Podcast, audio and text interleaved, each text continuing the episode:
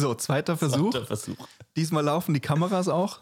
Und ähm, ja, Moritz, sag nochmal das, was du zuletzt gesagt hast, weil das Ganze wird ja nicht nur auf Spotify zu sehen oder zu hören sein. richtig, das Ganze könnt ihr mittlerweile auch bei YouTube anschauen. Und ähm, das hat auch gerade nicht so gut funktioniert, weil wir nur die Tonaufnahme gemacht haben. Aber jetzt läuft alles hoffentlich. Ähm, insofern, wenn ihr es gerade bei Spotify hört und ihr euch denkt, ihr wollt das Ganze vielleicht auch sehen, dann könnt ihr das auch bei YouTube machen. Ähm, wurde ja auch teilweise schon ganz gut angenommen. Wir haben schon Stories gesehen, wo das Ganze am Fernseher angeschaut wurde. Insofern coole Sache. Wenn euch das interessiert, findet ihr die Links auf jeden Fall jeweils bei uns bei Instagram. Richtig. Gut, und an der Stelle würde ich sagen, wir sind nicht alleine. Wir sind haben nicht hier alleine. jemanden noch dabei und der stellt sich nach dem Intro, Der, ist, der der kennt Bock das jetzt. Intro ja auch in- und auswendig. äh, ich gebe ich geb dir deinen Einsatz. Das ist, das ist immer wichtig. Und dann äh, danach darfst du dich vorstellen. Herzlich willkommen beim Dünn und Schwach Podcast. Hier erfährst du alles über die Themen Training, Coaching, Alltag und Energy Drinks mit deinen Hosts Moritz Ruckdeschel und Kevin Speer. Oh yeah. Danke für das Oh yeah zum Abschluss. Und der Name hat sehr gut geklappt. Da bin ich ja immer gespannt, weil Ruckdöschel können die Leute irgendwie immer nicht aussprechen. Da kommen immer wilde Sachen raus. Ah, ich kenne dich ja jetzt schon eine Weile. Ja, okay, gut, das stimmt auch. Hab wieder. mich dran gewöhnt. Den Namen schon mal gesehen, ja. Ist ein, Ein. Argument. Schon ja, mal aber gesehen, wer, schon wer mal ist denn das neben uns? Ich weiß es auch nicht, wer das ist. Ja, magst du dich mal vorstellen? Ja. Der Max er hätte auch einfach Max, Nein sagen können. Nö. Max Wilz Ja. aus dem schönen Paderborn. Ja. Seines Zeichens äh, auch Strength and Conditioning Coach und viel im Bereich CrossFit und Olympic Weightlifting unterwegs. Also irgendwie ein bunter, bunter Strauß an Tätigkeiten. Total. Ja. Ja, total verrückt. Ich habe, äh, Max, wir kennen uns seit boah, vier, fünf Jahren. Ich glaub eher 2016, glaube ich. 2016, da habe ich bei so einem ominösen Unternehmen noch gearbeitet, wo ich dich kennengelernt habe, ähm, über das wir ja nicht weiter reden müssen. Ähm, da haben wir uns kennengelernt. Da habe ich sogar versucht, dem Max noch was beizubringen. Damals So mit, Mobility. unter anderem mit damals süßen 22 müsste es gewesen sein. Ähm, und darüber haben wir uns kennengelernt, aber Kontakt kam erst deutlich erst später so richtig zustande. Ne? Ja, ich glaube, im Laufe dieser Fortbildung, die ich dann Ja. da besucht habe, Ja. haben wir uns dann recht gut verstanden, haben auch äh, gemerkt, dass es so eine ganze Menge Schnittmengen irgendwo gibt und wir vielleicht auch nicht immer mit dem d'accord gehen, was andere so denken. Vielleicht. Ja. Aber wie, Aus diesem wie, wie, wie gewissen kennt Bereich. ihr euch? Kam das zustande? Oder Über über dich. mich? Über mich, Ja. okay. Ich bin Ich weiß- Vermittler. Rein. Du warst irgendwann rein, das ist schon mega lange her, wo du auch, wir hatten ja gerade geredet, das allererste T-Shirt von mir damals auch noch gekauft hast. Also das war, keine Ahnung, 2018 irgendwann. Wow. Auch schon eine Weile Fan seit der ersten Stunde. her. Quasi. Ja. Nee, cool. Erzähl doch auch ein bisschen was von deinen Tätigkeiten, die du in Paderborn äh, so treibst. Ich meine, Paderborn ist ja so ein bisschen so abseits, letzte Stückchen von NRW, was es noch gibt. Ähm, was, was treibst du da in Paderborn? Wo arbeitest du da und, und äh, was machst du den ganzen Tag? Also ursprünglich äh, habe ich ja mal Lehramt studiert und bin dann nach einer kurzen Zeit, in der ich halt hauptsächlich als Snowboardlehrer gearbeitet habe, ähm, auch mit dem Referendariat gestartet, am Berufskolleg, Fächer Sport und Englisch. Von daher hatte ich schon immer einen Sportbezug, auch im Studium. Und ja, dann hat sich das so ergeben, dass ich währenddessen schon mich auch immer, auch durch die vorherige, ich nenne es mal Karriere, auch wenn es keine war, im Basketball und so, mich viel mit Strength and Conditioning, Krafttraining und so beschäftigt habe, habe ich mich dann im äh, Referendariat bereits schon selbstständig gemacht, Hochschulsportkurse gegeben und so. Das war 2013. Okay. Im Unigym gearbeitet und äh, so nahm das Ganze dann seinen Lauf. Und mittlerweile mache ich das Strength and Conditioning Training für die Paderborn Dolphins, die jetzt in die GFL 2 aufgestiegen sind. Ähm, Gute Leistung, Jason. Und natürlich gute Leistung, Leistung Max. Ähm, gebe seit Stunde 1, also seit jetzt auch fünfeinhalb Jahren Kurse im CrossFit Paderborn, habe da meine eigene Räumlichkeit, so im Hinterzimmer, meine eigenen 70 Quadratmeter. Ja, gebe Personal Trainings, mache relativ viel Remote Coaching für Mhm. Crossfitter, olympisches Gewichtheben.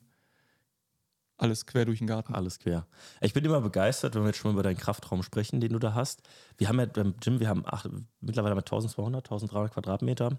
So, und kriegen wir halt eine bestimmte Anzahl an Leuten rein. So, und Max schafft es wirklich auf diesen 70 Quadratmetern äh, fast so viele Menschen reinzubekommen und gleichzeitig trainieren zu lassen, wie wir bei uns auf der Fläche. Und ich verstehe es einfach nicht. Es funktioniert. Es ist einfach absolut verrückt. Aber da hast du dir echt in, in einen ganz coolen Raum da zusammengestellt.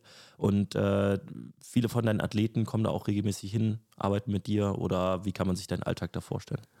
Ähm, ja, also einerseits gebe ich meine Personal Trainings da. Dann vor Corona hatte ich auch immer relativ viele Trainingszeiten für die Footballspieler. Also die Dolphins konnten sich dann per App quasi einbuchen und dann konnten 10 bis 12 tatsächlich gleichzeitig auf den 70 Quadratmetern trainieren, was auch ganz gut funktioniert hat.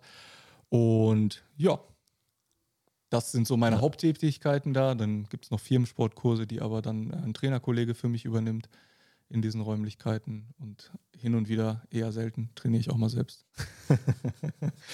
Ja, das äh, lässt du dann auch immer ganz gerne bei Social Media raushängen, dass du mal wieder am Trainieren bist. Beobachte ich, Ich- immer ganz gerne. Bin ja auch noch in der Schule tätig, wenn auch sehr eingeschränkt.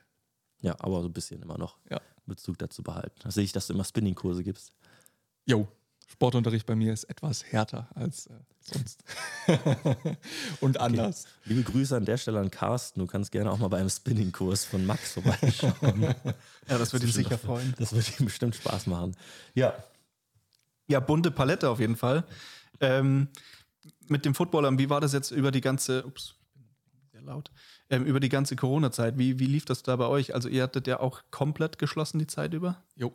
Und äh, auch keinerlei Möglichkeiten, irgendwie Indoor zu trainieren, weil es eben noch kein Leistungssport war. Und deshalb habe ich Trainingspläne für den Heimgebrauch geschrieben, Ganz klassisch, ja. so wie fast alle, die dann sehr kreativ sein mussten. Ähm, Feldsessions waren ja teilweise noch möglich, Ja. zwischendurch aber auch nicht mehr. Da wurden teilweise auch die Sportplätze und selbst äh, Spielplätze und so sehr stark kontrolliert. Ja, da hatten wir auch diverse Stories, wie die Jungs Oh, dann ja. irgendwie vom Die wurden Ordnungsamt gejagt. gejagt. wurden und naja. Also ich hatte tatsächlich, ich habe mein gesamtes Equipment verliehen, hatte auch tatsächlich Spieler, die dann mit dem Schlitten auf den Spielplatz gegangen sind und den da über die Wiese gezogen haben und so. Geil, ey. Ähm, also an der Motivation der Spieler lag es Ja, nicht, ja. aber man war natürlich stark, stark eingeschränkt. Dann hatten wir immer so kleine Online-Challenges, die hatten nicht unbedingt was mit Football zu tun, Ja, ja. waren auch nicht immer so sinnhaft, so Death by Push-Ups Ja, und ja. solche Geschichten, aber einfach um so ein bisschen mal ein Zoom-Meeting zu Ja, ja, haben, eben einfach so ein bisschen was gemeinsam zu machen. Ne? genau, mal alle zu sehen. So. Ja, Hauptsache man bleibt dran, ne? Das ist das Wichtigste, dass man die Jungs nicht auf dem Weg verliert, dass sie den Bezug zum Team verlieren, weil irgendwann, man hat ja kein, kein Enddatum. So.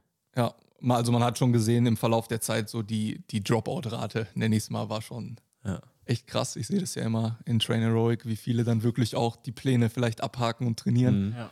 Und ja, im Verlaufe des, ja, wie lange war es? Sechs, sieben Monate oder so? Ja, ging das schon ganz stark. Zu lang. Ganz stark nach unten. lang. Ja. So. Ja. ja, verständlicherweise. Also da ist es auch schwer und ich habe immer noch höchsten Respekt vor den Leuten, die wirklich die Zeit durchgezogen haben. Jo. Und auch mit wenig bis gar kein Equipment teilweise. Unfassbar. Könnte ich mich gar nicht so durchrauben. Äh, nee, Haben wir auch schon mal drüber geredet, dass da die, die Freude am Training durchaus so ein bisschen verloren geht, wenn man eben nicht eine Langhantel in der Hand hat und so weiter. Ja, Tatsache. Aber ganz kurz äh, zwischen äh, Fazit, mein Mund wird ein bisschen trocken.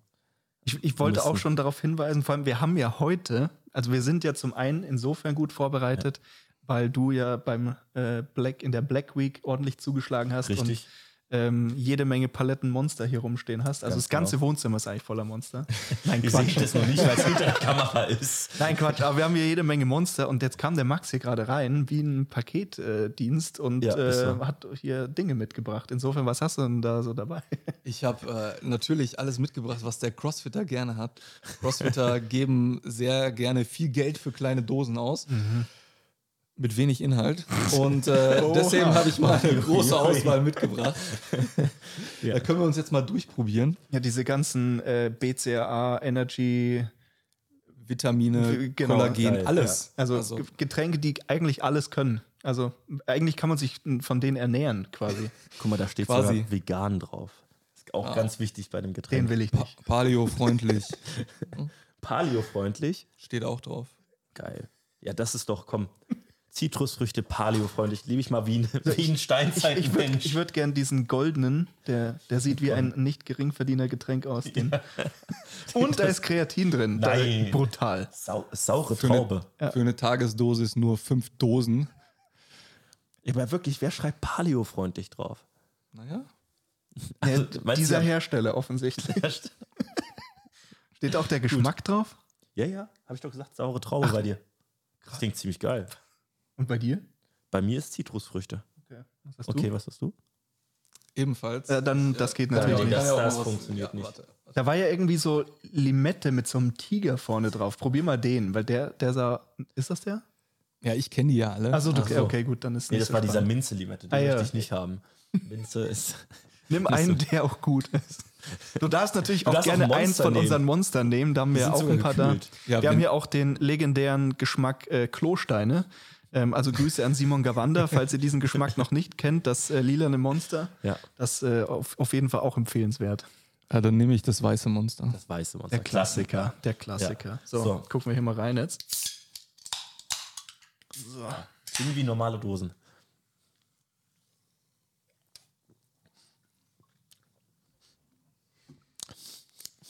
Schmeckt so ein bisschen wie so eine Brausetablette bei mir. Ich weiß es nicht, wonach das schmeckt. Bei, Ke bei Kevin schmeckt es, glaube ich, auch wie eine Brausetablette. Kennt ihr so diese alten, die ja. man sonst früher immer im Aldi gekriegt Ja, hat? diese bei, Om- bei Magnesium Oma oder so? oder Tatsache. was auch immer, ja, diese Vielleicht ist Vitamin-Brausetabletten. das wirklich so ein Hersteller im Firma steht, der lässt immer bei jedem Dose einfach so eine, so eine Vitamin C-Tablette rein. Das ist einfach nur Wasser mit so einer Tablette. So eine Multivitamin-Tablette und ein bisschen Kreatin.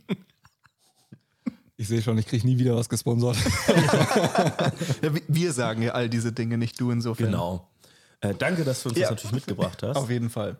Ist ja auch immer ganz nett, wenn man mal eine Abwechslung hat, weil wir trinken irgendwie immer Monster oder Red Bull. Ja. Haben wir das letzte Mal schon gesagt. Oder ab und zu mal ein Rockstar, wobei es auch nicht so gut ist. Tatsache, ich bin nächstes Jahr, bin ich ja im äh, Mai, bin ich in den USA. Ich hoffe, dass mein äh, Koffer sehr, sehr leer sein wird auf dem Hinflug und sehr, sehr voll sein wird auf dem Rückflug. Und dann haben wir einiges zu testen. Oh ja, Das da wird- kann man eine gute Folge machen. Auch mit den ganzen Kaffeesorten. So, die sind nämlich auch echt gut, muss man sagen. Ja, findest du? Also ich trinke ja keinen Kaffee. Ach du. Okay, gut. Das ist das Problem. Vielleicht fange ich mit. Kaffeemonster an. Max, bist du ein Kaffeefan? Auf jeden Fall. Sehr gut. Unter vier Tassen am Tag. Weiß ich nicht, wenn ich das das letzte Das Mal ist, hatte. guck mal, das ist ein normaler Kaffeekonsum. Lorenz würde dir beipflichten. Ja, der Lorenz, der wird auch jede Folge genannt. Warum? Ja, weil es dein Mitarbeiter ist. Ja, und? Und ich ihn auch kenne. Natürlich immer nur eine gute Bohne. Also hier. Ja, ja. Ne? Das, Hat nicht das Gym seine eigene Bohne jetzt? doch, das kann sein. Das kann sein. Also die Hab haben die wahrscheinlich nicht gepflanzt, aber die haben so ihren. irgendwas selber ausgesucht. Ich habe auf jeden Fall auch irgendwas gesehen, ja. Das, das stimmt. Ja, Sascha, komm bitte nicht auf blöde Ideen, wenn du das hörst. Wir brauchen keine eigene Kaffeebohne. Sicher? Sicher? Ja, ich glaube nicht. ja, gut. Äh, wir haben über Crossfitter gesprochen. Äh, Crossfitter oder Crossfit wird sicherlich auch eins, oder wobei, nennen wir es Functional Fitness, weil ich glaube, sonst kriegt man Ärger, wenn man das so nennt. Mittlerweile ist das so, ja. Ja, Functional Fitness, reden wir über Functional Fitness heute. Vielleicht kannst du ja genau dazu, zu der Thematik mal was sagen. Vielleicht fängst Was du so das? an, wie du überhaupt zu dem ganzen, zu der Nische gekommen bist, nenne ich es jetzt mal. Warum verläuft man sich darin? Verteidige dich. Also im Prinzip ähm, habe ich angefangen mit recht viel Bodyweight-Training, ähm, nachdem ich anderthalb Jahre im Prinzip nur Snowboard gefahren bin und irgendwie in der Weltgeschichte rumgetingelt bin in Australien und so, habe ich halt viel Training mit dem eigenen Körpergewicht gemacht, zwangsläufig, weil ich nie Equipment dabei hatte. Und bin dann irgendwann dazu übergegangen, so Workouts zu machen. Dann war ich wieder in Paderborn ansässig und ähm, habe die dann auf den Sportplatz verlegt, dann irgendwann mit Kettlebells und hatte halt auch keine Studiomitgliedschaft und nichts mehr. Ja, und so bin ich dann zu diesem Bereich gekommen und habe dann auch meine ersten Fortbildungen hauptsächlich so in dem Bereich gesucht und war dann eigentlich ständig irgendwie in der Sporthalle mit Reckstange und Battle Ropes, Kettlebells und Co. Hast du dazu gehört? Ja, habe das dann eben gemacht, dachte auch damals irgendwie, das wäre CrossFit oder Functional Training und dann hat man seinen Horizont dann etwas erweitert, festgestellt, dass es auch irgendwo eine Wettkampfsportart ist und ein, eine Riesenmarke und ein großer Markt. Ja, wann war das? Ähm, dass ich damit angefangen habe, Ja. 2012, 2013. So. Okay. Okay. 2012. okay und dann mit so äh, CrossFit an sich, dann im Prinzip erst mit Eröffnung CrossFit Paderborn. Und das dann vor fünfeinhalb Jahren. Okay. Okay, aber das heißt, dein Einstieg auch dann im CrossFit war eher quasi aus der Sportlersicht selbst, nicht die Trainerperspektive. Genau, erst aus der Sportlersicht und Mhm. dann, dann aus der Trainerperspektive. Okay. Wie, wie kam dann der Wandel? Vom Sportler zum Trainer. Ja. Äh, ja, dadurch, dass ich ja immer schon irgendwie irgendwen trainiert habe und gelehrt habe. Also ich habe im Basketball Jugendmannschaften gecoacht, Mhm. ähm, dann Snowboardlehrer und auch Lehrer dann als Hauptberuf ja gelernt. Ähm, bin ich dann auch relativ schnell dazu übergegangen, auch das coachen zu wollen und irgendwie mit in die Praxis einzubringen. Ja. Hm. Und daraus entstand dann der Wunsch, Trainer zu sein und Trainer zu werden. Und dann mit den ersten Fortbildungen hat sich das ziemlich schnell ergeben, dass ich dann an Hochschulsport geraten bin, da im Gym tätig war, Kurse gegeben habe und ja, der Rest ist Geschichte. Ja. Ja, bei dieser Sportart finde ich das halt immer so verrückt, wie man da halt eben ein, ein Programming erstellen kann, auf wie viele verschiedene Arten und Weisen man verrückte Dinge miteinander zusammenstellen kann. Aber ich glaube, für jemanden oder für uns beide, die jetzt nicht so viel Bezug dazu haben, wirkt das halt immer wie ein Rätsel. Als hätte jemand einfach nur gewürfelt, irgendwelche Übungen zusammengeschmissen. Möglichst anstrengend. Möglichst anstrengend als und, Prämisse. Und abgefahrene Sachen. Und einfach immer, ja, neue Sachen ja. abgefahren, wo sie bei den CrossFit Games 2018 mit einem Mountainbike durch die Gegend gefahren sind. Ähm, äh, also einfach nur verrückten Kram. Gibt es da wirklich ein System dahinter oder, oder suchen wir da nach Hoffnung, die es überhaupt gar nicht gibt? Kevin Speer erinnert sich an die schmerzhafte Erfahrung der Sumo Deadlift High Pulse. Ich erinnere, mich noch, ich erinnere mich gut an die Instagram-Story. Kevin ohne T-Shirt, Sumo, Deadlift, High Pulse und Push das. Ist, das war so ein schöner Moment. Aber das Schlimmste an diesem Workout war ja, um das bitte nochmal zu betonen, wir mussten mit einer 10 oder 20 Kilo Scheibe mussten wir 500 äh, Meter oder einen Kilometer laufen gehen. Ach, ich weiß nicht was das war. Ja, am Anfang. Ich wusste erstmal nicht, wie ich die trage. In einer Hand ging nicht, vor der Brust ging nicht, hinterm Rücken ging nicht, hat alles nur, war nur schmerzhaft.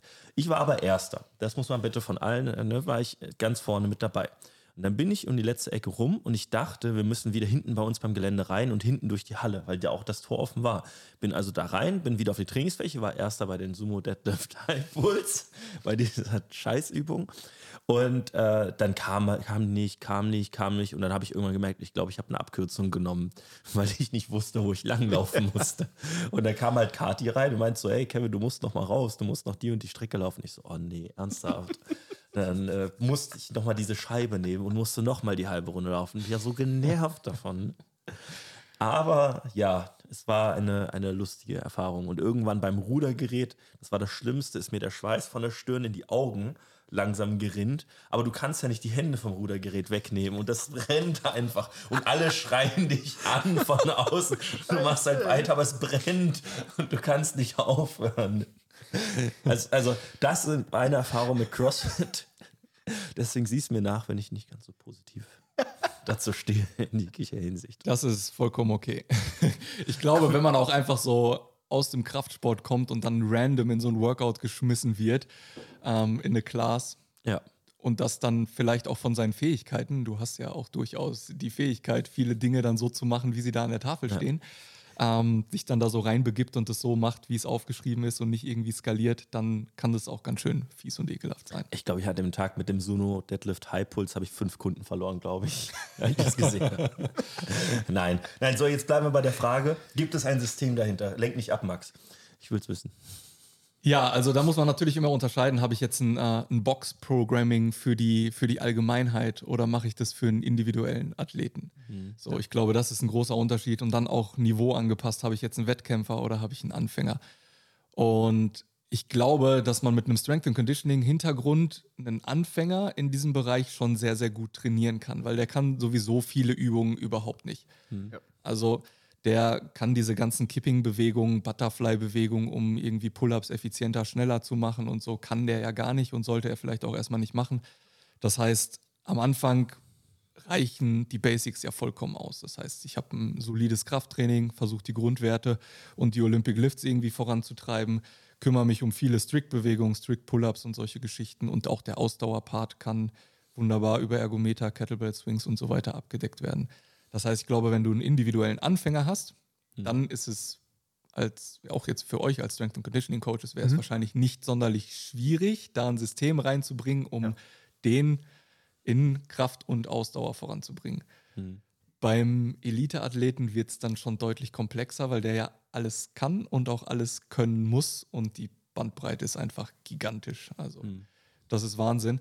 Äh, mittlerweile gibt es halt durch diverse Organisationen wie Training Think Tank, OPEX und so, das sind so Coaching-Institutionen im CrossFit, ähm, die auch Ausbildungssysteme haben, gibt es mittlerweile relativ umfangreiche Sammlungen, wo dann recht genau aufgezeigt wird, okay, das und das ist das Wettkampfvolumen, was ein Elite-Athlet eben beherrschen muss oder abspulen mhm. muss. Und das gibt es zum Beispiel für Handstand-Push-Ups, für Pull-Ups, für alle möglichen Bewegungen. Dann gibt es Kraftwerte, an denen man sich orientiert. Und dann muss man halt versuchen, und das ist dann eben die Schwierigkeit und die Krux, dieses Volumen irgendwie zu erreichen, dass der Athlet das dann abspulen kann und das auch in verschiedenen Kombinationen. Mhm. Und dann kommt immer noch der Faktor dazu, dass diese Wettkämpfe ja auch oftmals sehr random sind. Das heißt, ja. ein Trainingsplan ähm, auch da hatte ich schon durchaus Streitgespräche, aber ein Trainingsplan darf auch mal oder muss auch mal zwischendurch sehr random sein. Das heißt, ein Workout, was es irgendwo mal gab bei einem Wettkampf oder so, muss mhm. einfach nochmal trainiert werden. Ähm, ich erstelle selbst ein Workout, was vielleicht Bewegungen beinhaltet, die der Athlet in der Kombination so noch nicht gemacht hat. Also da ist schon auch noch relativ viel Randomness dann dabei, mhm. auch im Wettkampf. Du weißt halt nicht, was drankommt, außer vielleicht eine Woche vorher. Das heißt, so, diese, Randomness ist ja dann fast ein bisschen spezifisch. Ja, auf jeden Fall. Also wenn der, ich sag mal, wenn der Athlet in seinen Grundlagen gut vorbereitet ja. ist, dann kann der mit dieser Randomness auch umgehen. Mhm. So, dann hat er auch einfach über die Jahre schon super viele Kombinationen an Bewegungen ähm, kennengelernt. Es ja. gibt auch Bewegungen, die typischerweise miteinander kombiniert ja, werden, das schon. Mhm. Ähm, aber so eine gewisse Randomness ist immer damit dabei. Okay. So, und für die Box wird es dann natürlich schwierig. Ne? Also, ja, wenn ja. du dann für eine Gruppe mit sehr unterschiedlichen Niveaus ein Programming erstellen mhm. willst, dann willst, dann wird es, wird es wirklich schwierig. Also zum einen das und zum anderen, ich sehe das ja auch bei uns, bei den Kursteilnehmern, wo wir jetzt auch diese Functional-Kurse, wie auch immer, wir können da vielleicht auch gleich nochmal so ein bisschen auf diese Begriffe eingehen, ne, aber wo wir halt auch diese Kurse machen und es ist halt so, normalerweise sollte man halt jetzt zum Beispiel, was weiß ich, geben immer Montag, Mittwoch, Donnerstag und Samstag trainieren. So, dann kann man halt einen festen Plan erstellen mit einer Struktur, sodass sich nichts im Weg steht. Allerdings ist es so, dass äh, viele Leute jetzt bei den Kursen, ich weiß nicht, wie das bei euch dann ausschaut, aber dass es halt so ist, dass die, die kommen dann halt mal am Montag und dann kommen sie mal am Donnerstag und dann kommen sie zweimal und dann kommen sie dreimal und dann kommen sie in der Woche nicht und dann kommen sie am Samstag und es ist halt ein Chaos ohne Ende. Mhm. Und dann ist halt, dann kommen halt so Dinge wie irgendwie, dass die Leute dreimal in der Woche plötzlich Kreuzheben gemacht haben. Oder dass sie dann jeden Tag Burpees gemacht haben. Oder dass sie an zwei Tagen hintereinander Kniebeugen machen. Und das ist halt ein großes Problem. Deswegen, wie, wie, wie ist das da bei euch? Ähm, also wir haben bei uns im Programming immer Fokustage. Mhm, ja. Und äh, da wir vier Fokustage haben, die sich dann auf fünf Wochentage verteilen, wechselt halt immer der Fokus. Wenn mhm. jemand jetzt immer montags, mittwochs, freitags kommt, wechselt halt immer der Fokus. Wir mhm. haben einen mhm. Gymnastics-Fokus, also wo so die Bodyweight-Movements drankommen. Dann haben wir einen Unterkörperfokus, wo dann auch viel mit der Langhantel, Kniebeuge und Co. abgedeckt wird. Einen Oberkörperfokus, wo dann auch mal Bankdrücken, drankommt, Dips, solche Geschichten, wo es dann auch vielleicht mhm. eher um Strict Movements geht und äh, ein Weightlifting-Fokus. Und dann am Wochenende gibt es dann oftmals so Team-Workouts und so. Und ähm, ja, so versuchen wir zumindest innerhalb dieses mhm. Fokus mhm, ja. schon ein Programming mhm. zu erstellen, was sich irgendwie progressiv gestaltet. Also mein Part ist zum Beispiel das Unterkörpertraining und das Weightlifting. Deswegen stimme ich das halt aufeinander ab. Mhm. Und ähm, der Kollege, der Gymnastics und Oberkörper macht, kann die Tage auch relativ gut aufeinander abstimmen. Sodass in der Woche eigentlich relativ wenig Probleme entstehen. Natürlich ist es so, wenn du einmal die Woche Pull-ups machst oder nur alle zwei Wochen, je nachdem an welchem Tag du dich jetzt in diese Kurse einbuchst, dann geht der Pull-up nicht voran. Ja. Ist einfach so. Aber letztendlich sind die meisten Leute auch dazu da oder dazu in der CrossFit-Box, klar, die wollen vorankommen, die sind ambitioniert, die sind motiviert, aber die wollen sich halt auch einfach auspowern. Ja, ja, auf jeden Fall. Mhm. So. Und äh, man wird bei uns sehr, sehr selten zweimal das gleiche Workout finden. Vielleicht, wenn man seit fünf Jahren da ist, hat man schon Workout schon mal zwei, dreimal gemacht, aber ja. ansonsten ja. Äh, passiert das in der Regel nicht. Und somit haben die Leute immer konstante Variationen, da stehen sie auch drauf in ja. den Workouts, aber trotzdem in den Grundübungen konstanten Progress, zumindest im Programming. Ob sie sich dann zu den richtigen Tagen einbuchen, ist dann immer so eine Sache. Auf jeden Fall. Es gibt ja auch immer diese Benchmark-Workouts, genau. die man immer mal wieder wiederholt, typischerweise, um zu schauen, da habe ich mich verbessert, ist meine Fitness besser geworden. Ich denke, über den Begriff können wir nämlich nochmal genauer sprechen, weil das ist ja da ganz interessant. Äh, irgendwie werden in dieser Sportart alle Dinge abgefordert. Du musst irgendwo eine gewisse Maximalkraft besitzen, ja, die ominöse Kraftausdauer die es da gibt, äh, wo auch nochmal thematisieren können, wird da abgefordert. Ich muss halt viele Wiederholungen von, von, von einer gewissen Last eben bewältigen können. Äh, dann gibt es halt reine Ausdauerbelastung auf dem Bike, äh, sowohl äh, lange wie auch kurze mit Intervallen, Sprintintervalle. Irgendwie muss ich halt alles können. Ähm, und äh, das, das finde ich halt total verrückt an der Sportart, dass es Athleten schaffen, das alles gleichzeitig wirklich maximieren zu können. Und das muss ja eine gigantische Programming-Herausforderung sein äh, der man sich da gestellt ist. Wenn du da, du hast ja auch ein paar Athleten, Alex zum Beispiel, so ein bisschen höheren Level das Ganze betreiben. Wie bekommt man das alles unter einem Dach? Also ich bin ja immer noch ein Freund davon, das alles auf eine sehr breite Basis zu stellen. Einfach, also die Leute mit einfach auch viel Kraft und viel Grundlagenausdauer dann überhaupt starten zu lassen. Mhm. Und letztendlich muss man immer gucken, wenn man die wirkliche Top-Elite sieht, das ist natürlich auch eine genetische Elite. Also ähm, ganz interessant war mal so ein Interview, was äh, Noah Olsen mhm. mit seinem Coach, also sehr guter Games-Athlet, mit seinem Coach äh, geführt hat bei deren Podcast. Und ähm, er hat gesagt, so hey, nichts gegen dich, aber wahrscheinlich können auf meinem Niveau die Leute fast alles trainieren und werden besser. So, also da geht es dann gar nicht mehr so um die Programming-Details, sondern das ist so eine genetische Elite, die ähm, ja, kommt einfach wahrscheinlich auch mit schlechtem Programming voran. Also man sehe sich das Athletiktraining von LeBron James an oder so. Ja, ich weiß nicht, ob ihr schon mal Videos gesehen habt, wie er in mhm. seinem Home Gym, ne? Ja. ja. So, es gibt halt so Faktoren, mhm. ähm, ja, da würde ich das nicht mehr unbedingt auf das Programming mhm. oder das intelligente, ja. die intelligente Programmplanung zurückführen, sondern vielleicht einfach auch auf die ähm, ja, Genetik der Athleten, die ja. Grundvoraussetzungen, die sportliche Vergangenheit. Wenn du einen äh, Elite-Weightlifter auf Top-Niveau hattest, internationalen Niveau, und der macht dann CrossFit, ja, dann hat er schon mal eine ganze Menge abgedeckt von dem, was er hinterher kommen können muss. Und das sind ja, ja oftmals die Top-Crossfitter, sind so ehemalige sehr gute Weightlifter, ähm, College, Leichtathleten, Sprinter, solche Leute, Turner. So. Hm. Die bringen ja schon mal eine ganze Menge Grundvoraussetzungen mit. Und dann geht es, glaube ich, auch, das Ganze irgendwie voranzubringen. Schwierig ist es, wenn die Leute halt kaum, kaum Grundlagen irgendwie haben und ja. man dann erstmal diese breite Basis schaffen muss. Da muss man sich halt dran gewöhnen, dass das einige Jahre dauert. Ich glaube, das ist auch so ein, so ein Punkt, warum man dann halt, ich meine, da haben wir auch schon mal in der Folge mit Olli so ein bisschen drüber geredet. Ich meine, CrossFit ist ja im Internet gerne mal so ein bisschen negativ behaftet, so, weil man einfach viel, viel, ja, viel so Fail-Videos und so ein Kram halt mhm. einfach immer sieht. Und ich glaube, das, was du jetzt gerade angesprochen hast, ist da so ein bisschen dieser Punkt, dass einfach die Leute das überspringen wollen. Wenn man halt anfängt bei Null und dann denkt man sich so, boah, jetzt mache ich CrossFit und dann sagst, sagst du jetzt als Trainer, okay, wir machen heute Goblet Squats.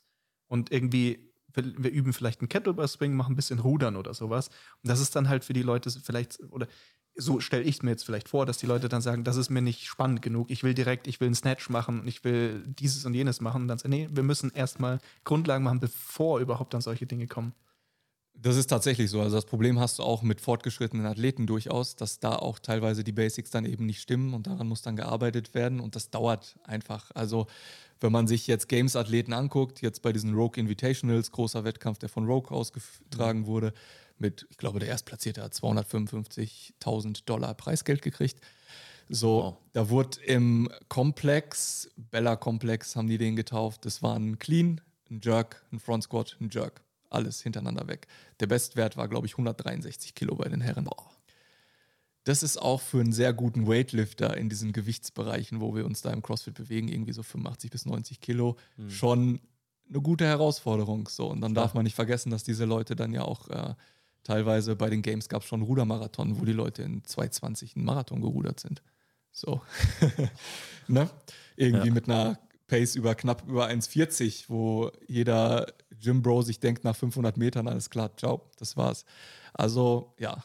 Mir schläft immer der Hintern auf dem Ruderergometer ein. Ich weiß gar nicht, wie ich, wie ich da einen Marathon machen soll. über, über, über zwei Stunden. Kann ich mir gar nicht vorstellen. Ja, verrückt. Ne, diese Werte sind halt schon Wahnsinn. Das ist natürlich jetzt die Top-Elite, aber auch wenn man irgendwie national guckt, das braucht einfach richtig viel Zeit. Ja. So. Ich meine, ihr kennt das jetzt irgendwie aus dem Powerlifting oder von den Athleten, die ihr betreut. Wenn ihr versucht, da auf wirklich gute Kraftwerte zu kommen und ihr kennt auch Crossfitter bei euch aus dem Gym, da liegen manche Crossfitter gar nicht so weit drunter. Mhm. Natürlich schon, aber ähm, und die müssen noch eine ganze Menge andere Sachen ja. können. So. Ja.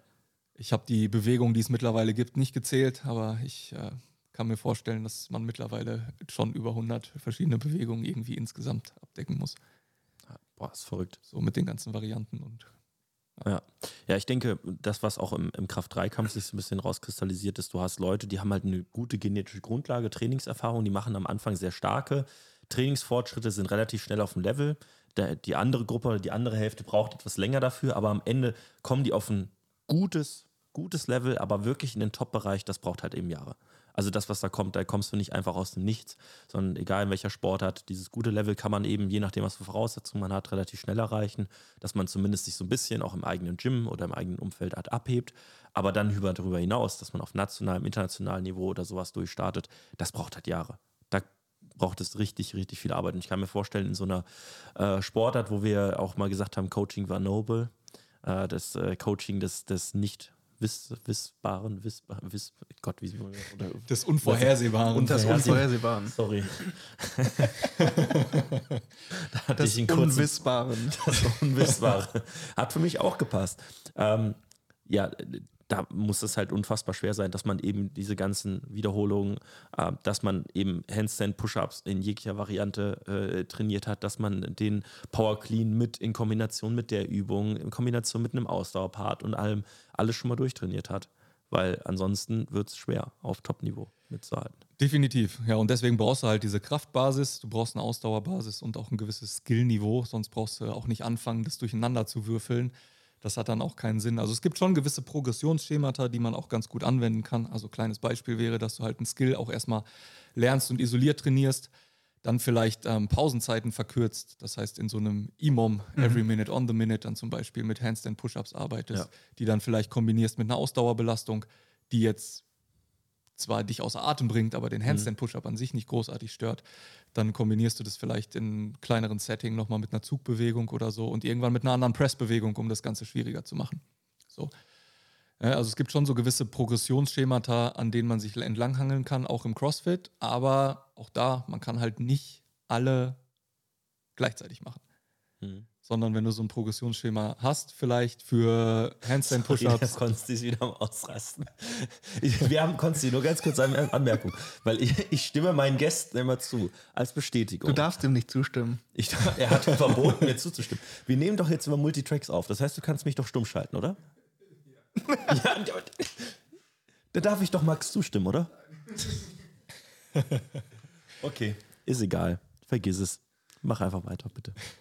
Ja, du hast halt diese Progressionsschemata, die du eben anwenden kannst, aber auch da, wenn du jetzt meinetwegen den Handstand-Push-Up fokussierst, passt in die Woche nicht unbedingt der gleiche Fokus nochmal mit einem Pull-Up und Toast-to-Bar und einem Muscle-Up und sonst was, sondern das muss alles irgendwo, ja, periodisiert werden, sag ich mal. Oder du brauchst einen gewissen Fokus für eine bestimmte Zeit. Und wenn der Athlet dann in dem Skill vielleicht soweit ist, dann kannst du dich um einen anderen Skill kümmern. Und das dauert halt einfach aufgrund der Unmenge an Skills, die man da beherrschen muss. Hm. Jetzt werden wir mal ein bisschen fachspezifischer. Bringen wir mal einen Begriff rein, rein äh, Concurrent Training. Weil ist eine Riesenthematik in der, der Sportwissenschaft, wo man immer drüber spricht. Wenn ich gleichzeitig Kraft und Ausdauer trainiere, gibt es ja konkurrierende Reize. Ähm, und diese konkurrierenden Reize können dazu führen, dass halt eben beispielsweise meine Kraftleistung nicht so gut steigt, wie wenn ich nur Kraft trainieren würde oder meine Ausdauerleistung so steigt, wie sie steigen würde, würde ich nur Ausdauer trainieren. Ähm, stelle ich jetzt einfach mal in den Raum. Wie ist die Thematik bei euch, bei dir? Wie siehst du das und ab welchem Level ist das überhaupt relevant eventuell? Also ich mag jetzt vielleicht nicht mehr hundertprozentig up-to-date sein, was das angeht, aber in meinen Augen ist es beim Anfänger komplett irrelevant.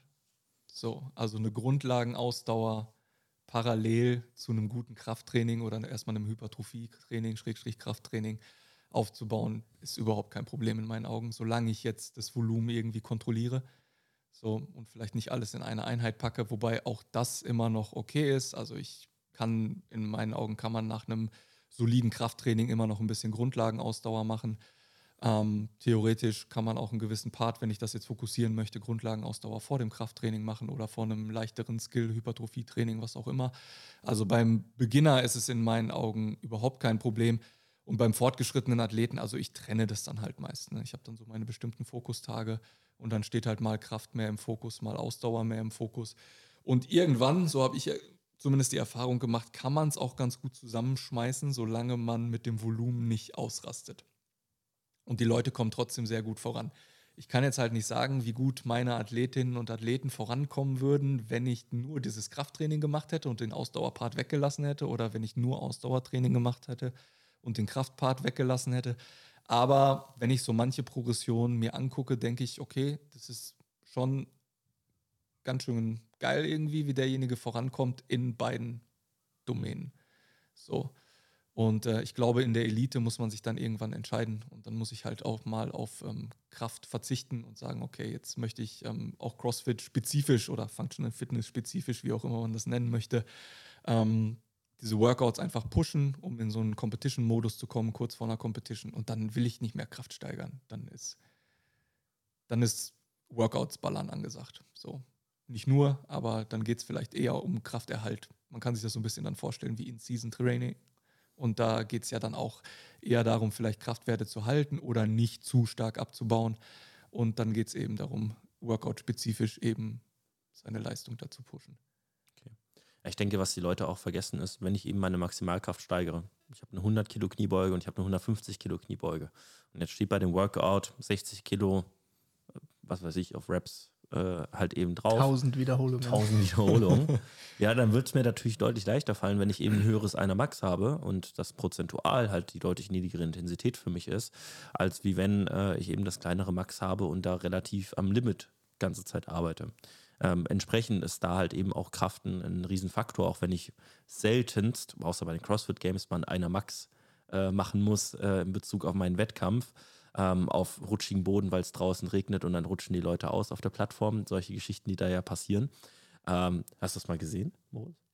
Die haben, äh, korrigiere mich, wenn ich falsch liege, aber die hatten ja draußen die CrossFit Games äh, gemacht, haben Plattformen aufgebaut und dann mussten die einer Max Kniebeuge machen und es hat geregnet gehabt oder kurz vorher geregnet.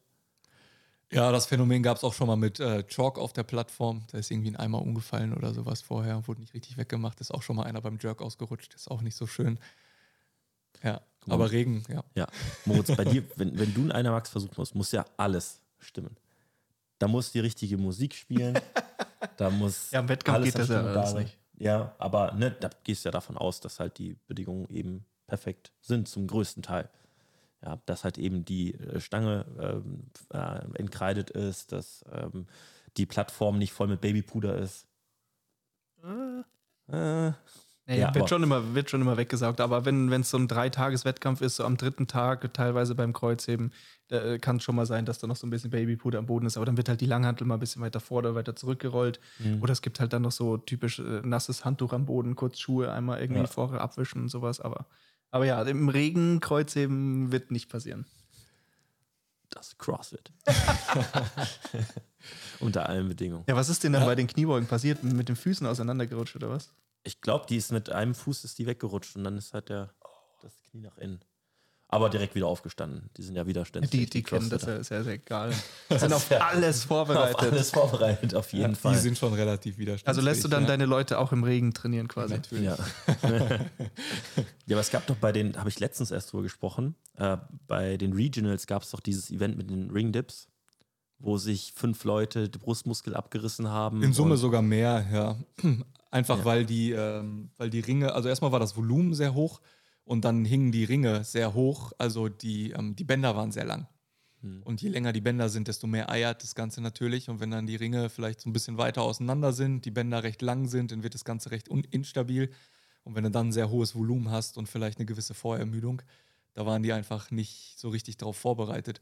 Seitdem wird relativ viel Benchpress und sowas auch im CrossFit trainiert bei mm. guten Athleten und so ein paar, ja. so ein bisschen, sagen wir mal, Accessory-Geschichten auch für die Brust und viel mehr, viel mehr Ringdips, tiefere Ringdips, um eben so darauf sowas vorbereitet zu sein. Ja. Okay. Kommt natürlich immer mal wieder vor, gerade so bei Ring-Muscle-Ups, wo man unter sehr starker Ermüdung im Wettkampf auch nicht immer weiß, ob man da sauber oben ankommt. Das ist natürlich schon mhm. immer so ein Risikofaktor. Ja, zum Concurrent Training vielleicht nochmal. Ja, genau. Sorry. Also ich glaube schon, dass man sich irgendwann ähm, so ein bisschen entscheiden muss und da auch einen gewissen Fokus setzen muss. Und gerade diese Workouts hauen natürlich teilweise auch richtig rein, je nach Zeitdomäne.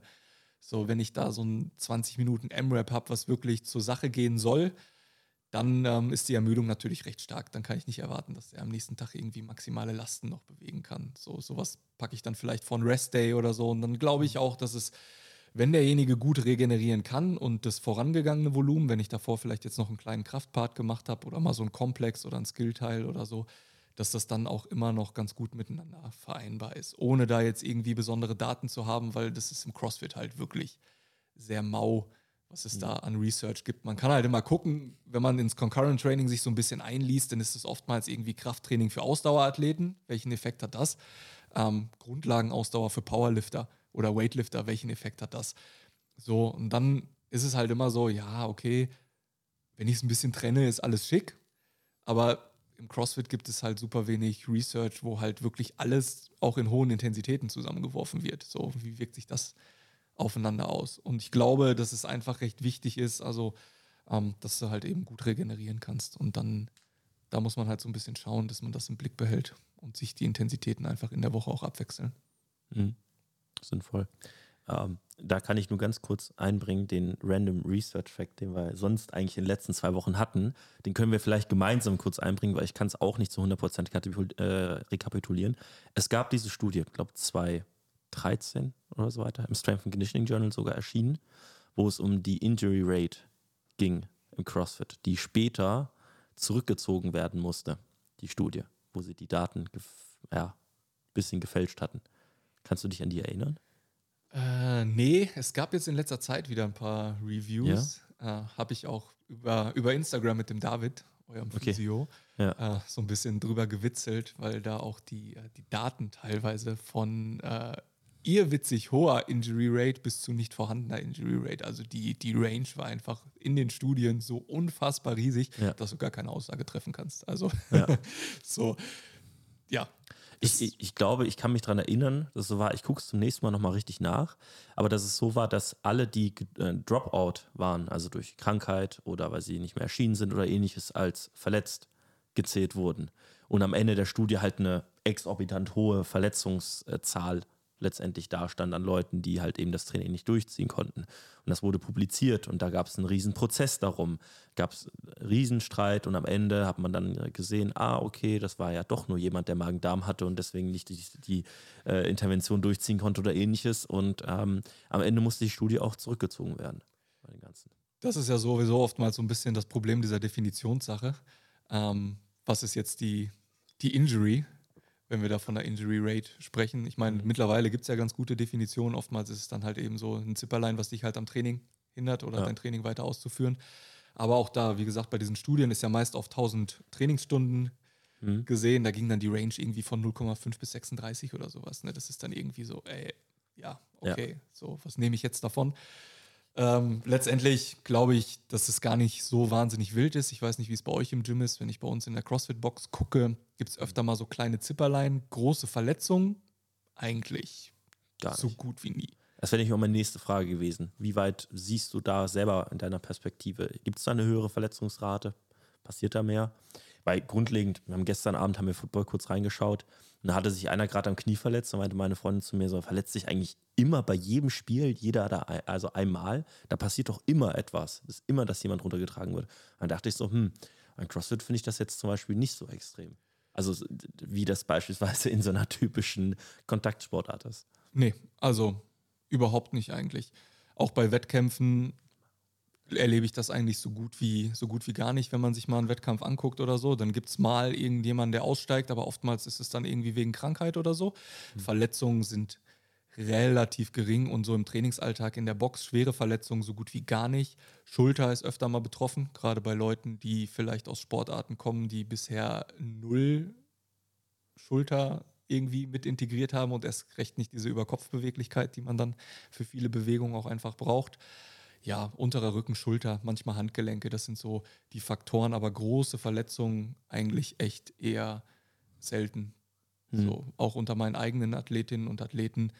Ja, da gab es jetzt mal einen Verdacht auf Bandscheibenvorfall, aber auch nur Verdacht, wurde nicht genau mhm. untersucht. Der David hat sich dem auch angenommen und das äh, gut rehabilitiert und es konnte weiter trainiert werden. Also ähm, und sonst super selten. Also mal eine Woche, dass irgendwie was zwickt oder so, was denke ich in einem normalen Rahmen ist von jemandem, der eben auch ambitioniert und leistungsorientiert trainiert. Aber so echte Verletzungen eher weniger, außer bei mir selbst.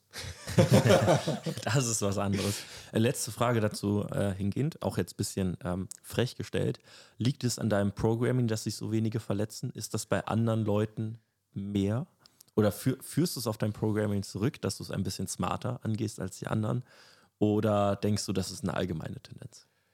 Ich glaube schon, dass das beim individuellen Programming eine allgemeine Tendenz ist. So, wenn ich mir das Gros der Trainer mittlerweile angucke, dann ist, mittler ist auch echt so ein Verständnis angekommen, so Basics first. Mhm.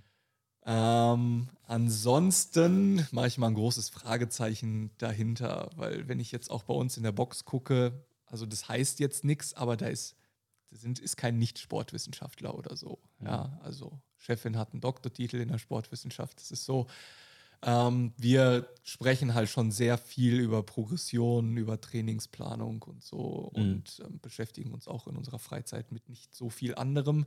Das heißt, wir versuchen das möglichst intelligent zu planen. Und man kann so ein Programming natürlich auch einkaufen, machen viele Boxen auch. Gibt es einen AMI-Anbieter oder ja, ah. mehrere und dann kaufst du das halt ein für deine Box. Da brauchst du ja überhaupt keinen fähigen Trainer mehr da groß hinstellen. Ja, gut, es muss immer noch fähig angeleitet und ja. vielleicht auch nach unten skaliert werden, wobei da auch mittlerweile die Skalierungsvarianten immer mit angegeben werden. Aber du hast halt immer Leute, die irgendwelche Probleme haben, wo man dann spontan eh sich irgendwie was einfallen mhm. lassen muss. Wie kommt der jetzt trotzdem in dem Kurs auf seine Kosten, ohne dass der das macht, was an der Tafel steht? So. Und äh, also ich denke schon, dass Programming eine Rolle spielt, aber ja, ist vielleicht manchmal auch ein bisschen, bisschen Glückssache. Ja. So. Hast einfach ein bisschen mehr Glück als die anderen Coaches. Vielleicht. Also ich schreibe mir das ungern auf die Fahne, dass das irgendwie jetzt an mir liegt. War jetzt so, auch provokativ. Ne, ich ja, habe halt Basics First, ist so mein, mein ja. Credo und ich ähm, nehme da auch eher die Grundlagen der Sportwissenschaft und nicht die Grundlagen von CrossFit-Coaching-Anbieter XY, hm. sondern ich gucke halt dann auch erstmal, was, was sind denn so die Basics von Krafttraining, was sind denn die Basics von Weightlifting, wie geht, plant man halt Training, was ist, sind die Grundlagen von Ausdauertraining und Energiesystemen, bevor ich mhm. irgendwie hingehe und sage, ich äh, fange jetzt direkt ganz oben an und gucke, was macht, was macht die Elite oder was sagt CrossFit ähm, Coaching-Anbieter XY dazu. So wie man es halt im Football zum Beispiel macht. Was macht die Elite? Und dann gehen wir da runter und machen das mit unseren Spielern jetzt. Genau, dann eins zu eins genauso. Wenn man in der NFL Snatches macht, muss man das auch als Jugendspieler machen. Ganz Richtig. einfache Regel. Ja, ganz wichtig ja, äh, wir ziehen auf bestimmte Menschen ab. Äh, nein, äh, ja, lass uns doch einfach mal bei dem Football-Thema auch ein bisschen bleiben. Oder hast du noch was zum CrossFit? Ne, ich hätte, also vielleicht so ein bisschen anschlussmäßig wäre dann halt so ein ja. bisschen für mich interessant, weil du ja auch im Gewichtheben Leute speziell ja. für Gewichtheben trainierst, ähm, wie das im Online-Coaching ausschaut. Weil wir hatten auch schon mal, glaube ich, so ein bisschen drüber gesprochen. Ähm, ich stelle es mir schwierig vor. Vielleicht stelle ich es mir auch nur schwierig vor, weil ich mit Gewichtheben jetzt wenig bis gar keinen Kontakt habe. Und vielleicht ist es genau das Gleiche wie für mich, aber ich stelle es mir einfach schwieriger vor, da Korrekturen machen zu können im Online-Setting. Ist es auch tatsächlich. Mhm. Also, wenn du jemanden hast, der weit fortgeschritten ist, dann ist es eher unproblematisch. Ja. Der versteht dann auch die, die Hinweise. Ja. Also, ähm, zum Beispiel die, die Elena, die jetzt in, äh, am, am, Leistungsstützpunkt trainiert, die äh, habe ich ja auch im Prinzip von Anfang an gecoacht im Gewichtheben und irgendwann hat die auch ihre eigenen Trainerausbildung in dem Bereich gemacht. Da war es easy. Äh, Kriege ein Video, mhm. gebe ein Feedback und sie weiß genau, was ich meine und was sie zu tun hat. Schwierig finde ich es, und da komme ich dann auch an meine Grenzen im Remote-Coaching bei ja, Anfängern oder Leuten, die vielleicht einmal bei mir für einen persönlichen Termin da waren. Wir haben ein Techniktraining gemacht und dann wollen die das weiter forcieren. Weil das Feedback im Remote-Coaching, kennt ihr ja auch, kommt immer nachgelagert oder mhm. meistens. Mhm. Und ja, dann wissen die Leute in dem Moment, wo du das sagst, okay, das und das habe ich falsch gemacht, das würde der ganz gerne nächstes Mal sehen und du schreibst es vielleicht auch in die App oder ins, in den Trainingsplan, ins Sheet. Aber ja, ob das dann so umgesetzt wird, ist dann immer fragwürdig da muss ich sagen, bin ich großer Fan davon, sich selber ein bisschen zurückzunehmen und zu sagen, so, hey, bei dir in der Nähe gibt es Coach XY, mhm. lass den doch mal da drüber gucken. Oder ich habe mit dem und dem gesprochen, da kannst du mal hinfahren für eine Technik-Session und dass dann mal ein anderer Coach drüber guckt. Macht mhm. auch nicht jeder. Mhm. Hatte ich auch schon so meine liebe Not ja. mit, wenn dann mal jemand bei mir war und es dann irgendwie Ärger gab oder sowas. ja. Sind so Dinge, die kann ich nicht nachvollziehen, aber das, das gebe ich dann auch ganz gerne mal ab, so dass ich sage, hey, lass mal einen Trainer bei dir vor Ort. Ja. Einfach mal drüber gucken. So. Ja, ganz klar. Ja, ich meine, man lässt sich beim Online-Coaching auch darauf ein, dass man weiß, dass es nicht so hundertprozentig funktioniert, wie es halt im 1 zu 1 ist, wenn du direkt daneben stehst.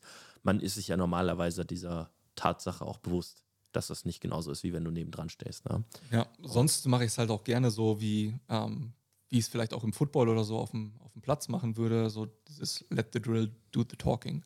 So, mhm. Ich suche mir halt die Übung aus, die gewisse Dinge erfordert, die ich am Ende sehen möchte. Ja. So, und dann schreibe ich, wie die Übung auszusehen hat und sage aber nicht unbedingt so, das und das ist mir dann im Lift wichtig und deshalb machst du die Übung, sondern ich mach, lass einfach die Übung trainieren und dadurch wird vielleicht auch, wird vielleicht auch der Lift besser. Exakt.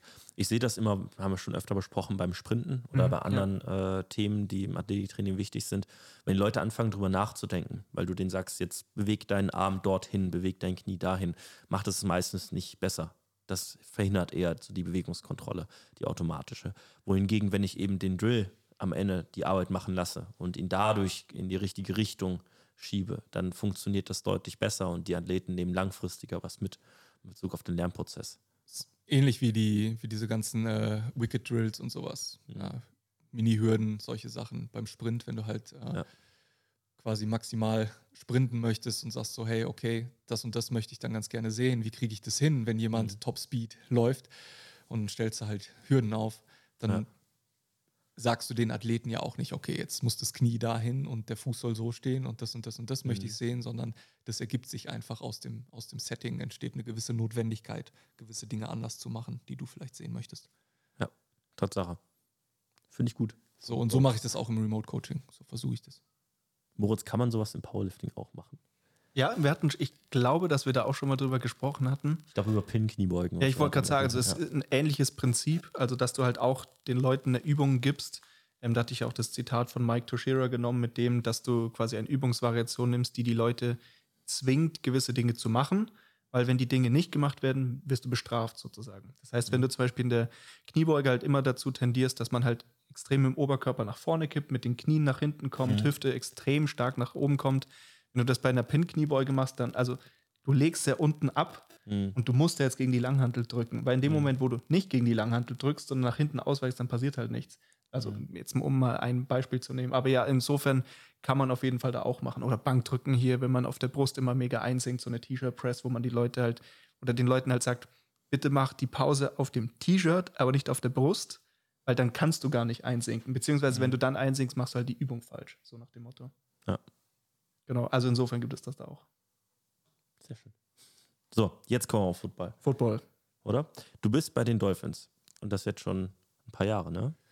Ist jetzt, glaube ich, die fünfte Offseason. Fünfte Offseason schon. Ich glaube, ja, es hat einmal keine Season gegeben. Ja, okay, gut. ne? Gut, da eineinhalb Jahre Offseason. Ja, ja. So, aber äh, so gesehen fünfte Offseason. Erst war das äh, im, in diesem CrossFit-Setting, sage ich mal, also CrossFit Paderborn. Der ähm, damalige Owner, der Benedikt und ich, wurden gefragt, ob wir das übernehmen können. Und dann haben wir mehr so Langhandel-Basics erstmal gemacht, Kniebeuge, solche Geschichten ähm, und so ein bisschen Team-Competitions. Ja. Und die alleine, also dass ich die alleine mache, ist dann jetzt die, müsste die vierte sein, glaube ich. Ja. Weißt du noch, ich glaube, ich habe dir auch damals die Story geschickt. Es gab ein anderes Team aus unserer Liga in der Saison, wo wir die Meisterschaft gewonnen hatten mit der U19. Die waren in einer CrossFit-Box und haben in einer CrossFit-Box trainiert als Mannschaft. Eine Footballmannschaft. U19. Ja, gut. Für die Leute, die es gehört haben, wissen Bescheid. äh, so, der, der, ja, die anderen vom Rhein. Und äh, ich fand das einfach, äh, ich fand das einfach komplett verrückt, wie man auf die Idee kam, dass eine andere Sportart sie gut vorbereitet auf ihre letztendliche Zielsportart. Die haben einfach nur ein CrossFit-Workout gemacht. Mhm. Ich meine, sicherlich besser, als wenn man gar nichts gemacht hat. Weil ja auch irgendwo Max da, oder- da darfst du auch gerne kommentieren. Ja, ich meine, das ist ja auch damals bei Werder Bremen, wenn man das Thema nochmal rausnimmt. Da hatten sie ja damals auch, glaube ich, einen CrossFit-Coach, weil das ja so mit den neu toll- Ruderergometern. Mit den Ruderergometern? Das hatte Simon mal erzählt, dass die auf dem Fußballplatz Ruderergometer hatten. Ja, das kann, kann sein, definitiv. Äh, könnte ich mir sehr gut vorstellen, dass sie dann, ähm, keine Ahnung, Marathon gerudert sind. Spannender äh, Gedankengang auf jeden Ja, Fall. aber damals bei Werder Bremen ist das ja auch kläglich gescheitert, dieses Projekt. Ähm, wie siehst du denn das? Du hast gerade schon den Kopf geschüttelt. Äh, ist es besser als nichts tun oder eher nicht? Ich glaube, das kommt so ein bisschen darauf an, ob du währenddessen noch eine richtige Football-Vorbereitung machst oder halt eben nicht. Also ähm, ich glaube, wenn du parallel zwei, drei Feldeinheiten in der Woche hast und dann gehst du zwei, dreimal die Woche zum wirklichen CrossFit-Kurs und machst CrossFit-Workouts, dann äh, würde ich sagen, vielleicht machst du besser nichts. Keine Ahnung, um die äh, Injury Rate da entsprechend niedrig zu halten, weil ich glaube, das ist schon ein recht hoher Risikofaktor. Einfach diese ungewohnte Intensität, diese Wiederholungszahlen auch einfach, diese Übungen, die die vielleicht sonst niemals machen würden und die ähm, ja auch vielleicht in dem Kontext wirklich wenig Sinn haben. Wenn du das machst und vielleicht gut vorbereitet bist, also schon eine lange Gym-Karriere hast, Ja. glaube ich, ist es okay, wenn du das machst. Wäre was anderes besser? Es Ja. ist okay, aber man sieht schon in seinem Gesichtsausdruck, So. es ist eigentlich nicht okay. Wäre was anderes besser? Definitiv. Ist es besser als nichts? Dann wahrscheinlich, dann wahrscheinlich Ja. schon. Oder wenn du halt in einer Zeit, wo du keinen Football machst, ja, mein Gott. Also wir haben zum Beispiel auch Footballspieler, die CrossFit machen. Hm. So. Stecken die das gut weg und sind die echt noch fit? Also bei uns kann man auch namentlich so nennen. Der Stefan Konrad wird ja gerne als, als Opa bezeichnet, ja, mit seinen langen, halbgrauen Haaren und seinem, seinem Bart. Und der ist halt, ja, da ist kann sich so manch ein 20-Jähriger, der äh, vielleicht weniger als halb so alt ist, kann sich da noch eine Scheibe von abschneiden. Und Ja. der ist topfit, der macht halt CrossFit. Der macht CrossFit und American Football. So, wäre jetzt wieder ein sehr gutes Beispiel, dass es vielleicht doch funktioniert, aber der hat wahrscheinlich nicht mit CrossFit angefangen, sich Mhm. fit zu halten, sondern ist schon mit einer guten Grundvoraussetzung dahin gekommen. ja. Geht so ein bisschen wie in Thematik, wenn du nicht so fortgeschritten bist, kannst du fast alles machen und du wirst besser. Ja, Geht auch so ein bisschen in dieselbe Schublade.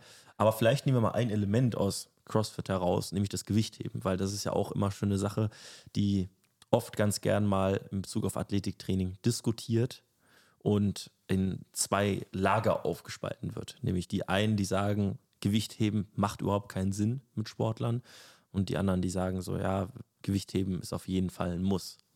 Wo stehst du denn bei diesem Lager? ich verstehe diese Diskussion immer nicht. Also, wenn ich mir jetzt, du kannst ja, kannst es eingeben bei PubMed, so viel du lustig bist. Du wirst jede Menge positive Studien über Weightlifting mit Blick auf Sprint, Sprung, vor allen Dingen Sprung oftmals finden. Aber ich könnte auch mit der Trapper springen. Genau, und du wirst das Gleiche für die Trapper finden. Du wirst vielleicht auch finden, dass die Trapper teilweise überlegen ist. Aber das heißt ja nicht, dass das Weightlifting nichts bringt. Also ich verstehe diese Diskussion nicht. Wenn du kein Weightlifting-Coach bist, ja, dann bring's halt keinem bei. Ja. Dann nimmst du halt die Trapper. Wenn du ein guter Weightlifting-Coach bist, dann kannst du jemandem in einer Stunde oder anderthalb Stunden ganz bequem einen Clean beibringen. Und wenn der dann noch regelmäßig bei dir ist, kannst du ihm auch schnell einen guten Clean beibringen. Und dann verstehe ich nicht, warum man das nicht nutzen sollte. Ich sehe das immer so ein bisschen so. Mag die Trapper effizienter sein? Hm, weiß ich nicht. Wie hart langweilig sind Trapper Powerpulls? Sehr. Sehr. Wie machst du messbar oder bei Trapper Jumps, ob der besser geworden ist, wenn du kein VMAX Pro oder sowas dranhängst? Schwer. Wie weißt du, ob jemand im Power Clean besser geworden ist? Mehr Gewicht. Mehr Gewicht unter Umständen, ja, hat er mehr Gewicht auf, der, auf der Hantel, sieht es vielleicht schneller und geschmeidiger aus. Ja, also wenn ich dich jetzt, keine Ahnung, ich lasse dich jetzt einen Pull machen mit der Trapper, einmal mit 90, einmal mit 100 Kilo, sieht vermutlich gleich aus, mit 90, mit 110, sieht vielleicht auch noch gleich aus, lasse ich dich einen Clean mit 90 und 110 machen, sieht es mit Sicherheit, kann ich wahrscheinlich sehen. Ja. So, ja, ob da was vorangegangen ist oder nicht. Ja. Ob du wirklich besser geworden bist. So sehe ich das. Ich sehe das sehr, sehr von der pragmatischen Seite einfach. Ich sehe einfach bei den Leuten mittlerweile, ob der Clean läuft oder nicht und nutze ihn gerne und die sind auch alle motiviert, ihn clean voranzutreiben. Ich glaube auch, die Thematik wird nur von Leuten äh, geführt, die kein Weightlifting können.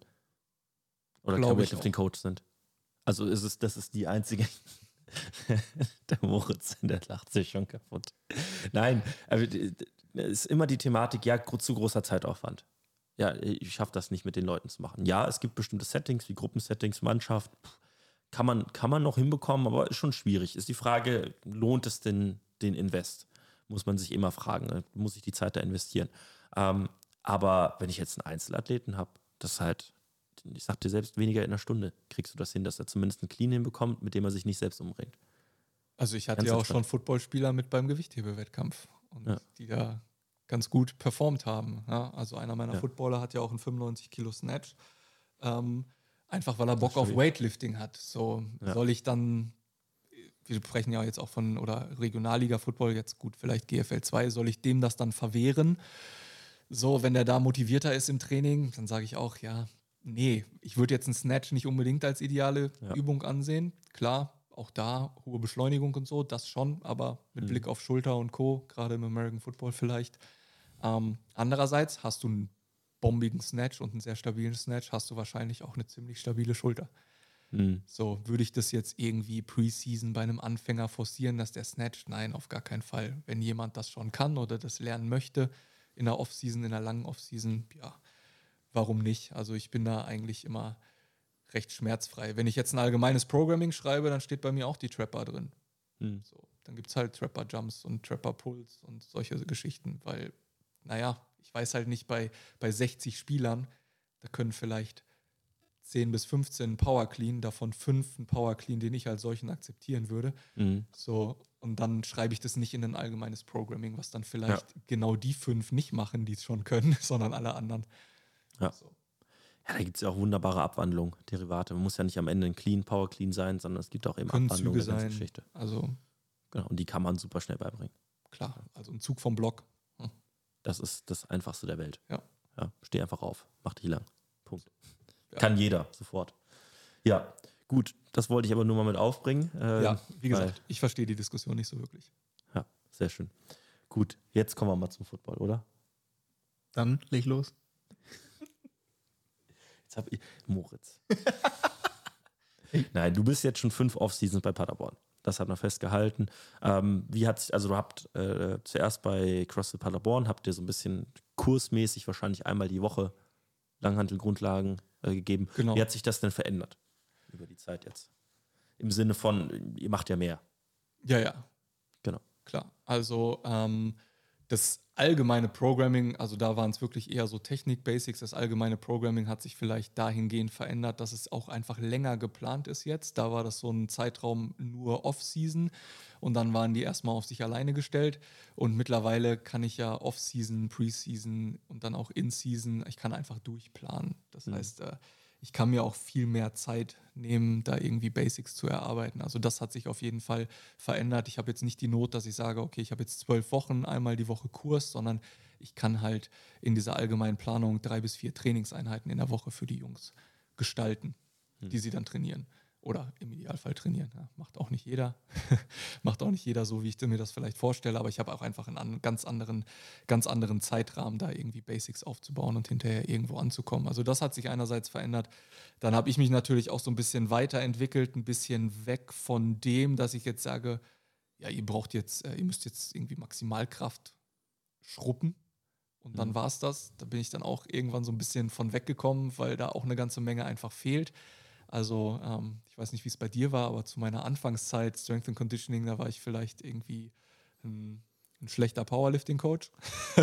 so, für die, Ja. für die Footballer. Ne? Also, ja, generell denke ich schon, dass die meisten zu schwach sind. So ist nicht. Mhm. Ähm, aber es gibt halt noch mehr als nur stärker werden. So, und das habe ich am Anfang mit Sicherheit zu sehr, zu sehr ignoriert. So wie Jonas Ries mal geschrieben hat, die Maximalkraft ist die Mutter aller Fähigkeiten, aber sie hat ganz viele schöne Töchter.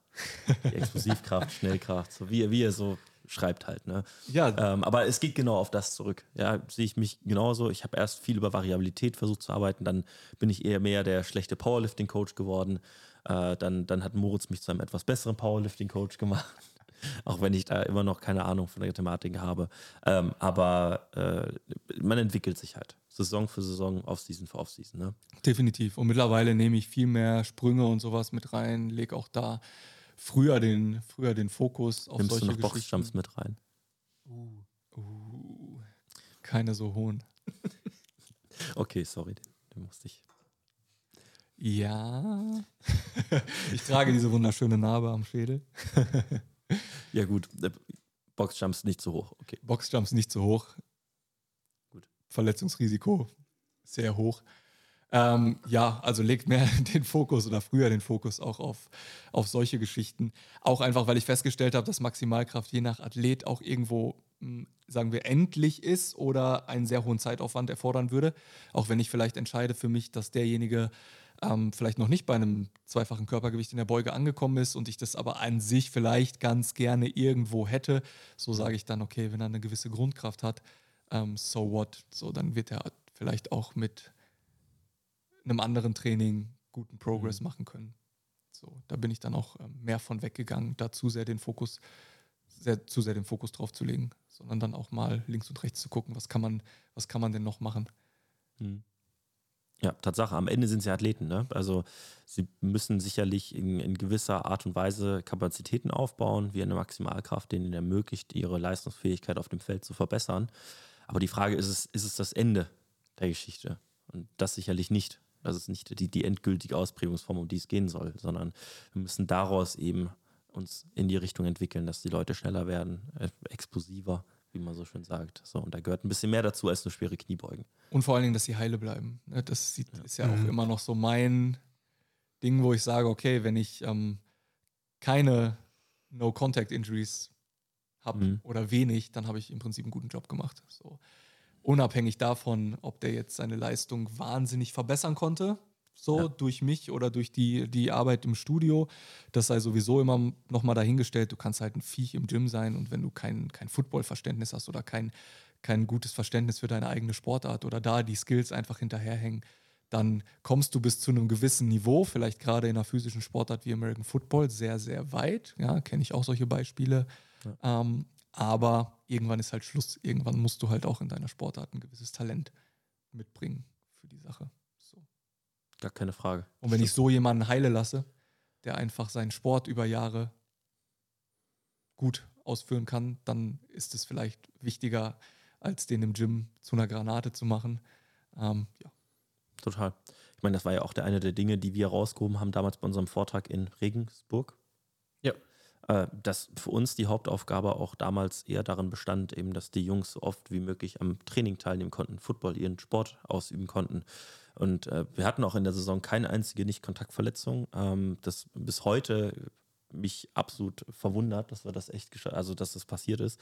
Aber es war so und so konnte halt jeder an jedem Training problemlos dran teilnehmen und dadurch eben ein besserer Footballspieler werden, indem er seine Sportart häufiger ausüben konnte.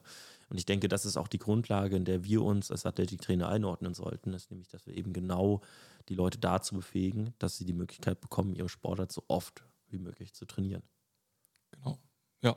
Und das sehe ich im Prinzip auch so als meine, als meine Hauptaufgabe und natürlich Performance auch als nettes, nettes Beiwerk. So. Genau. Sicherlich ist es ja auch so eine Sache, die sich gleichzeitig mitentwickelt. Gar keine Frage. Wäre ja schon schön, wenn sie höher springen, schneller ja. sprinten. Das wäre auch ganz nett. Ja. Okay. Ihr habt auch da in dem Zusammenhang mit Paderborn, habt jetzt auch angefangen mit Leistungstestungen. Habe ich jetzt erfahren, dass ihr das ähm, tut, dass ihr das durchführen werdet oder schon habt zum Teil. Ähm, äh, sind die jetzt von dir allein schon gestaltet oder spielt auch ein Headcoach mit rein, der die mitgestaltet? Ja, spielt auch ein Headcoach mit rein. Also das ist nicht nur, nicht nur meins. Ähm, ja, im Prinzip, ich habe ja auch so meine Jungs, die dann sehr regelmäßig bei mir trainieren, da weiß ich das auch. Und ähm, mhm. gerade so nach einer Season hast du sowieso das Problem, ja, wenn du dann drei, vier Wochen später einen Leistungstest machst, die Leistung ist sowieso also wenn die nach der Offseason nicht besser ist, selbst wenn die nichts machen oder wenig machen, dann äh, ja, weiß ich es auch nicht. Also nach einer Season ist man ja gerade nach so, wenn man aufgestiegen ist, ist man auch erstmal gut im Sack. Und dann bin ich auch schon mit dem Off-Season-Training gestartet. Ähm, nach einem, einer kurzen gesenkten Phase bin ich direkt mehr oder weniger mit dem Off-Season-Training eingestiegen, was jetzt nicht unbedingt direkt zu einem Maximalkrafttest passt, weil die haben halt ähm, jetzt aktuell keine schweren Gewichte im Kreuz oder heben auch nichts Schweres vom Boden an, sondern das ist erstmal, sind erstmal viele Basics. Also von daher sind die äh, Maximalkrafttests jetzt nicht so wahnsinnig aussagekräftig, aber wir wollten halt auch einfach mal gucken, weil natürlich auch neue Spieler dazukommen mhm. und so, wie denn so, wie es denn aktuell aussieht. Haben das aber auch ganz gut im Gym dann überwacht, dass die Leute sich nicht umbringen. So. Das ist schon mal gut.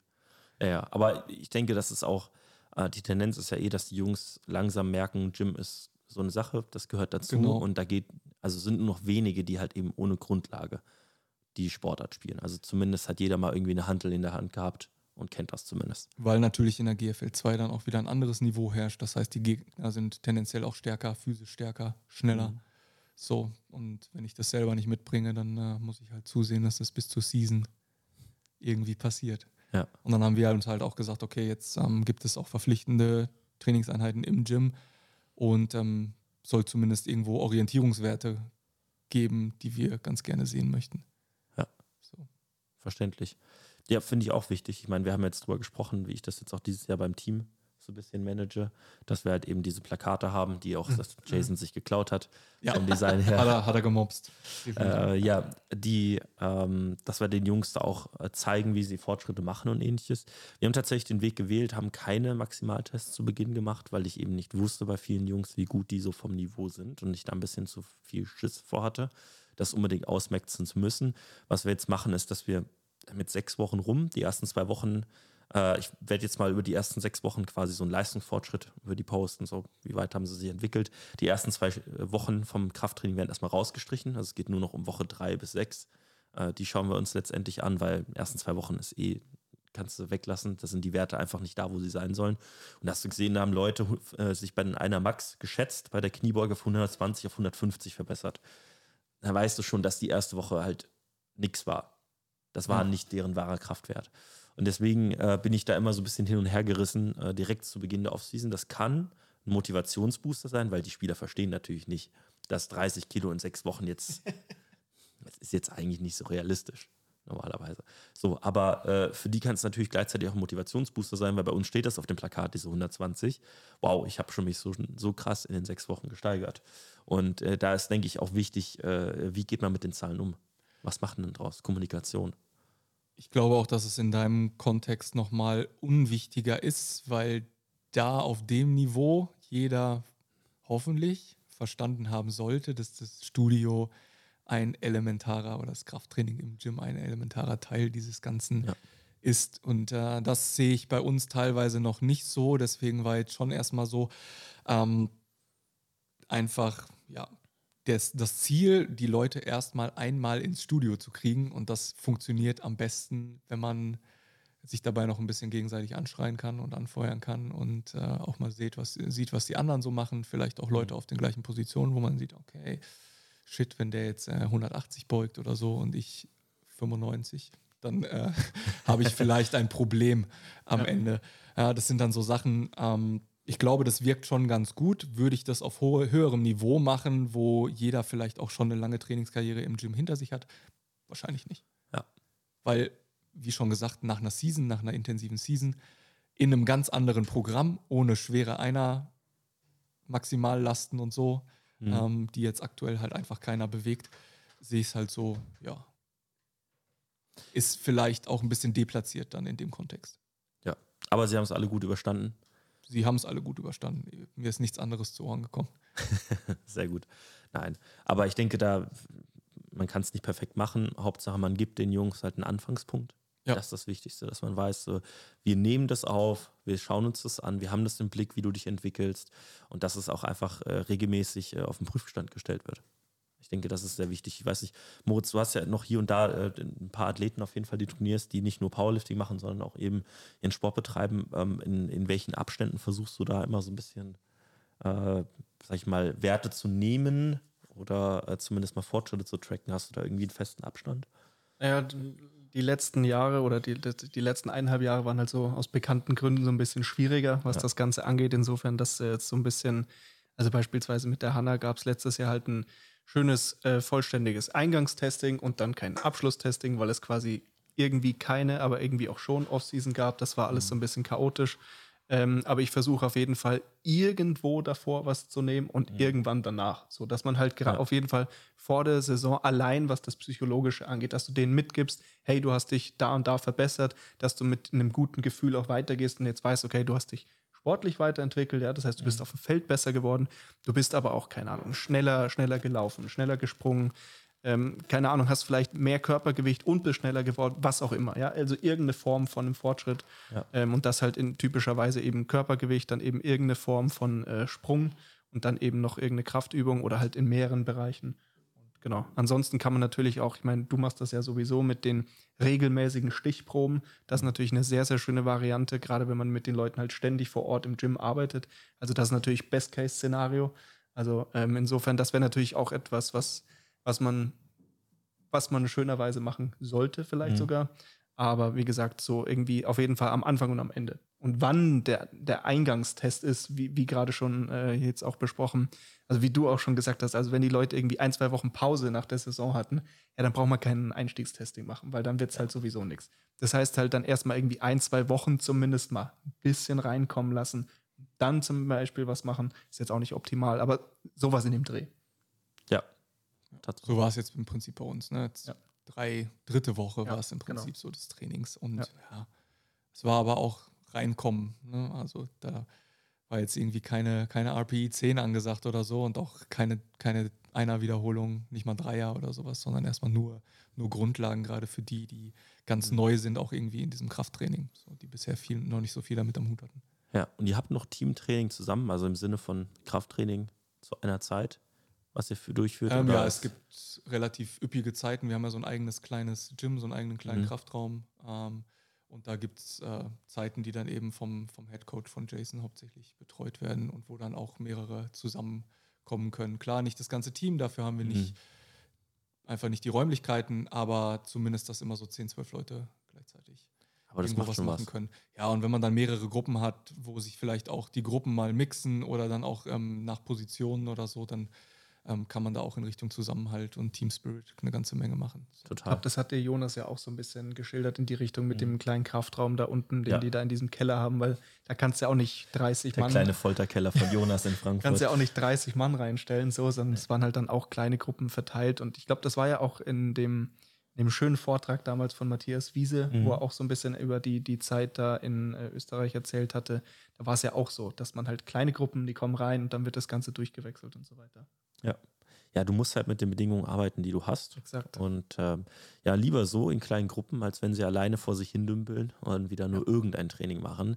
Man muss halt eben das Beste draus machen. Und wir haben halt eben nicht Profibedingungen wie aus den USA mit gigantischen Krafträumen, die alles möglich bereitstellen, außer im Du Rhein. meinst, so wie im, ich wollte gerade sagen, du, wir haben nicht diese Bedingung, außer dass wir sie haben. außer Tatsächlich habt wir sie- ziemlich gute Bedingungen. Okay, Ja, ich spreche für okay. allgemein Football Deutschland, es tut mir leid.